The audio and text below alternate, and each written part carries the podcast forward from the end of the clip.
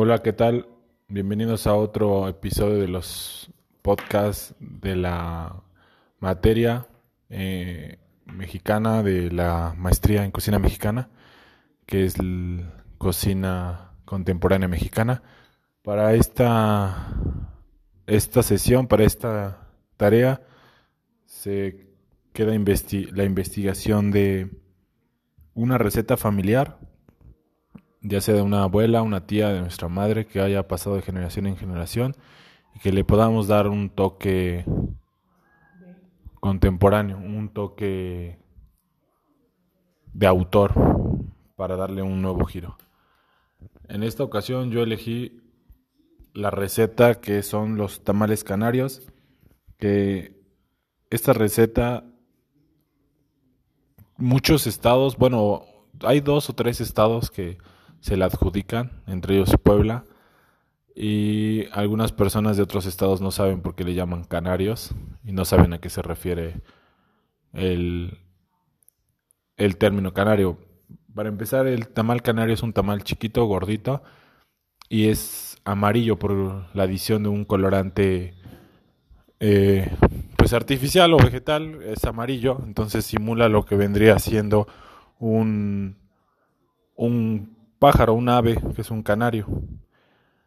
Este tamal, a diferencia de los otros tamales que son de harina de maíz, este tamal es de harina de arroz y es dulce. Entonces, este tamal se, se prepara en mi familia desde mi bisabuela y lo han venido eh, practicado mi abuela, sus hijas, o sea, mi madre, mis tías, entonces es la receta que, que elegí. Es una receta muy fácil, pero a la vez muy rica. Va relleno y es... Mm, se le llama tamal, yo creo que por la manera en cómo se va a envolver y cómo se, cocina, pero en sí la preparación es como si fuera un panqué, un, un pastel, un budín, algo así, porque lleva más ingredientes dulces y pues sin más preámbulo, les comparto la receta para que si en algún momento la quieran replicar, ah, es, les diré la receta normal tal como es y aparte les diré la propuesta que tengo para que se pueda volver de autor o un poco más más ajá, propuesta gastronómica mía. Entonces, la receta original es una lata de lechera o de leche condensada, 270 gramos de mantequilla a temperatura ambiente, 4 yemas, 2 y media tazas de harina de arroz, 2 cucharaditas de polvo para hornear, una pizca de sal y hojas previamente hidratadas de totomostle. Eso es en cuanto a la mezcla del tamal. Ya adentro puede llevar nuez picada, pasas previamente hidratadas, piña cortada en trocitos, puede llevar piñón, puede llevar coco rallado, puede llevar chocolate.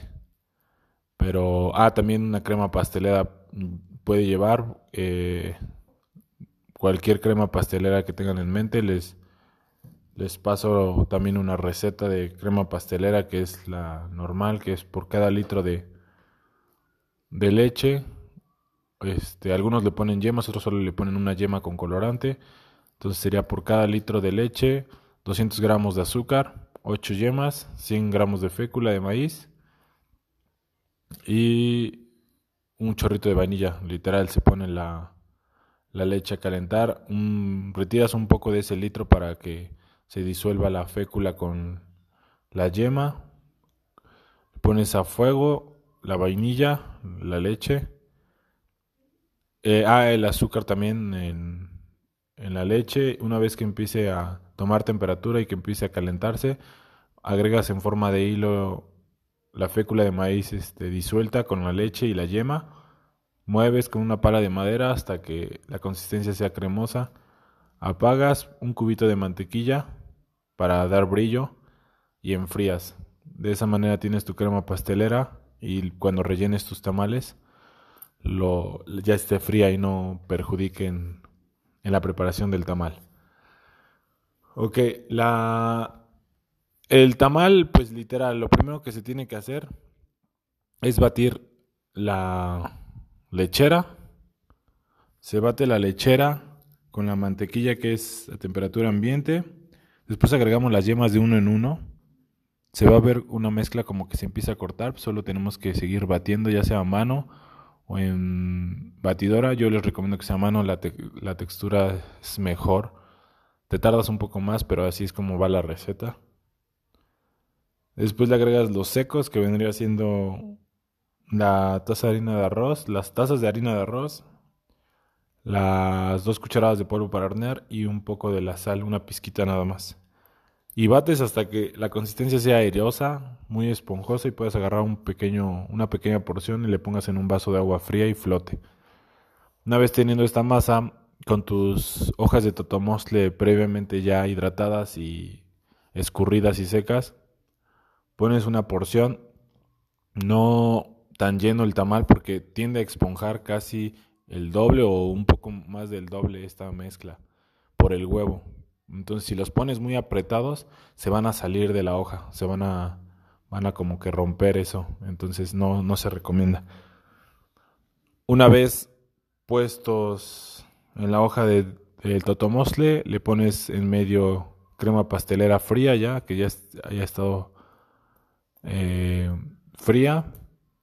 Agregas pasas, nuez, piña, coco y envuelves los pones en una tamalera y su cocción es de 45 minutos a una hora dependiendo pues la flama de tu estufa. Normalmente cuando pasen los 45 minutos revisar uno, como ya todos sabemos, para que un tamal, bueno, la señal de que un tamal esté perfectamente cocido es cuando se puede despegar de la hoja sin ningún problema. Esos son los tamales canarios de mi familia que hemos comido. Normalmente no son muy difíciles de preparar, pero la propuesta gastronómica es la que en este momento vamos a, a sugerir para que se pueda interpretar de una manera mejor. Pues tengo dos propuestas. La primera es los mismos tamales canarios, pero horneados, que no sean vaporera y en lugar de ponerle un colorante amarillo de los que venden en cualquier eh, tienda de materias primas, ocupar semillas de achote, que es una un, un colorante natural. Lo que podemos hacer es freír un poco con manteca y extraer solo un poco de la manteca que, que se obtiene al freír esas semillas de achote y es el perfecto colorante para que pinten los tamales canarios. No va a afectar en nada porque no va a ir salado ni nada de eso.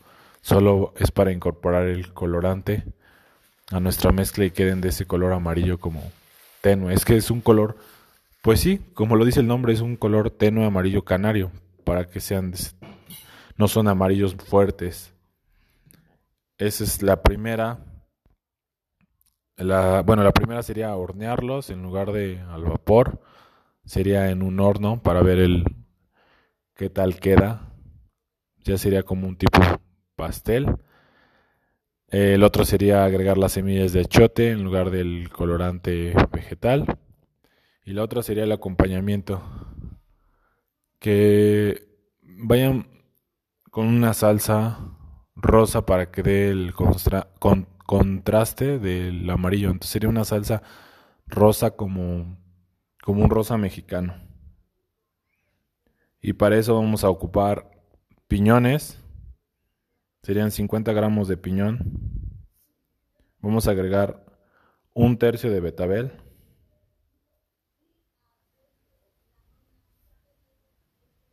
Vamos a agregar dos cucharadas de manteca.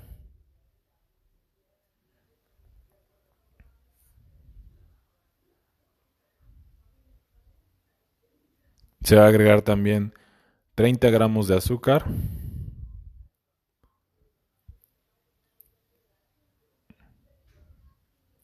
Y 100 mililitros de crema ácida.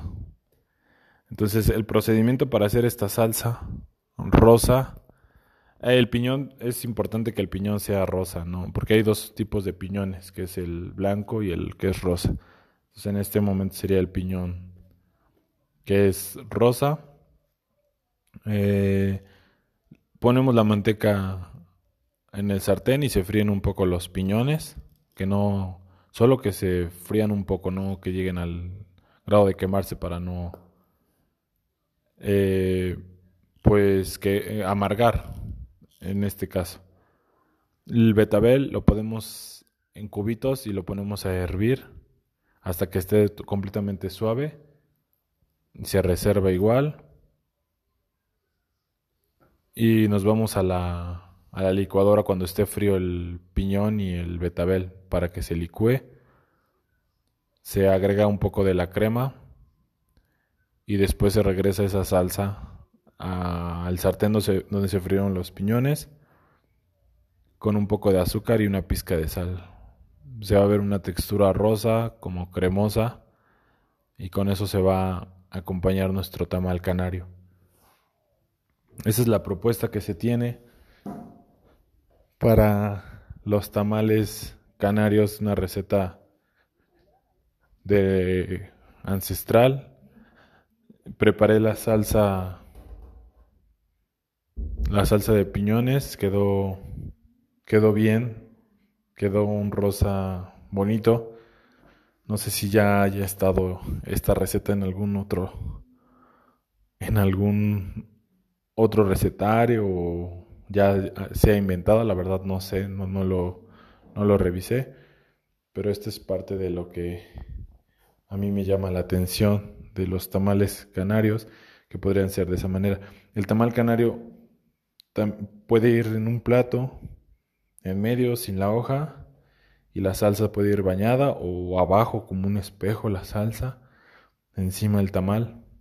También se puede acompañar con con un atole hace cuando empezamos la la maestría. Tuvimos una materia de cocina prehispánica se, acompañó con un llorique que era un atole prehispánico que va a base de guayabas al rescoldo y elote fresco endulzado con miel. Yo creo que le vendría muy bien a, este tipo de tamal y Sería un desayuno de campeones, un desayuno dominical, de esos de los que estás con la familia, que acabaste de haber un evento ahora que pasaron las elecciones. Llegas a tu casa, te preparan un atole, un llorique de este tipo, unos tamales canarios con salsa rosa. No le veo, no, no le hago feo a la verdad a este, a esta combinación. Digo, se trata de que experimentemos un poco en la manera en cómo se presenta, se emplata, todo esto. Alguna vez escuché que hay tamales donde se acompañan con frijoles refritos y con huevos estrellados. La verdad, el reportaje que vi no me pareció nada rico hasta que tuve la oportunidad de probarlos porque me dio mucha curiosidad y es otra onda, es la sensación de un tamal jarocho con una yema eh, pues al punto, no cocida, líquida, baña el tamal y el frijol refrito con manteca. Es, una, es un sabor que la verdad no tiene sin igual. Yo era escéptico de eso, dije, no, ¿cómo puede pasar eso? No, eso no, eso no es de Dios, eso no existe.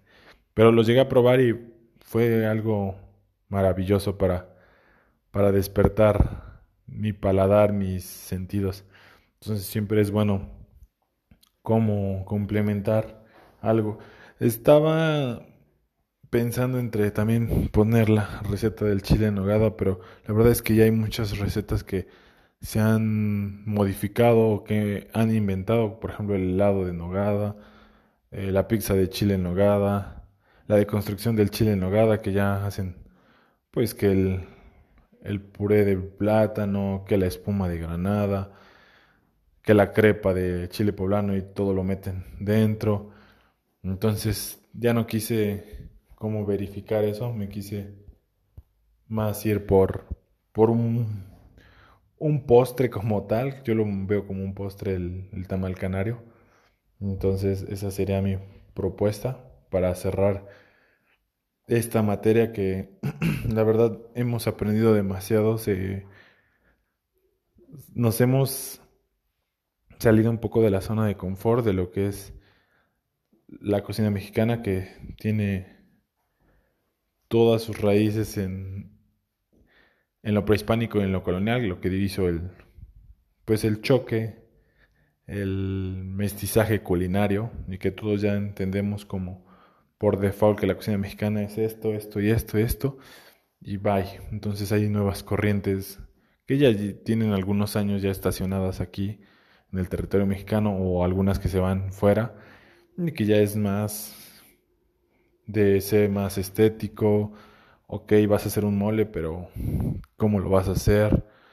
Eh, un tamal, a lo mejor, a lo mejor, qué sé yo, una tlayuda, todo eso, siempre son bienvenidas las nuevas, las nuevas técnicas, las nuevas formas de hacer, siempre y cuando no le quiten la esencia, ¿no? A lo que es la cocina mexicana. No puedes empezar haciendo cocina mexicana de autor si ni siquiera sabemos las bases o el origen de cada cosa. Digo, siempre es eso, respetando la esencia de, de nuestra cocina mexicana. Y yo creo que es, es como un descubrimiento de eso, de que hay personas que ya han pensado que se puede dar el giro a la cocina mexicana y han tenido excelentes resultados. Entonces también es el tiempo de atrevernos a hacerlo como estudiantes y próximos a ser maestros en cocina mexicana. Lo que tenemos que hacer es eso, es guiar a las nuevas generaciones, a los nuevos prospectos a que se atrevan, a que si tienen alguna idea la exponga, la se casen con esa idea y pero que esté bien hecha, obviamente. Obviamente no a la primera que hay una idea, las ideas surgen en la mente y para replicarla en una manera tangible, pues toma tiempo, toma esfuerzo, a veces no es a la primera, a veces es al año donde tu idea tiene frutos, pero no desanimarlos decir la cocina mexicana sí es esto, es esto y puedes darle el cambio por, con esta técnica, con este ingrediente. Está muy de moda eso de cocinar con tus ingredientes, tus insumos de tu huerta, de tal vez tus macetas, tú las tienes ahí en tu azotea, todo eso. vienen esas corrientes donde pues tú estás viendo tu, tu origen de tu insumo, de tu materia prima tú sabes si le pones pesticidas, tú sabes si lleva esto, el otro. Entonces, todo eso hay que apoyarlo, hay que hay que exponerlo también para que para que salga a la luz, porque a veces también muchas cosas muchos mexicanos no saben qué, qué está pasando en las cocinas, qué está pasando en esto, en el otro, porque nos centramos mucho en la televisión, no tanto en leer. Me acuerdo que hace hace 10 años ya cuando salí de la universidad un chef me dijo que en la jornada, en el periódico La Jornada, todos los viernes salía el, el, el encabezado o, la parte de la gastronomía y nos hacía cada viernes comprarlo. Apenas ayer me acordé de eso, que pues solo lo dejé para una materia y el tiempo que estuve en la uni, después salí de la uni y por X o Y ya no compré el, el periódico La Jornada los viernes. No, desconozco la verdad si siga habiendo esta sección que es de la gastronomía. Pero entonces, todo eso para ir viendo qué viene, qué, qué, hay de nuevo en México, para que no veamos que simplemente son tacos, tortas y todo lo que venga con té, tamales. Hay otro mundo, hay personas que están dedicando su tiempo, sus esfuerzos, su capital en darle el giro a la cocina mexicana. Entonces, está esta materia, la verdad, me encantó. Tenía otras otras expectativas porque realmente a mí no me gusta mucho la cocina contemporánea porque siento que se desperdicia mucho al tratar de perfeccionar o hacer muy estilizado un plato, pero supo manejarlo el chef, le doy las gracias al chef Mondragón por, por todo lo que aprendí. La verdad es una biblioteca andante igual que la chef Charo Fernández, entonces agradezco mucho.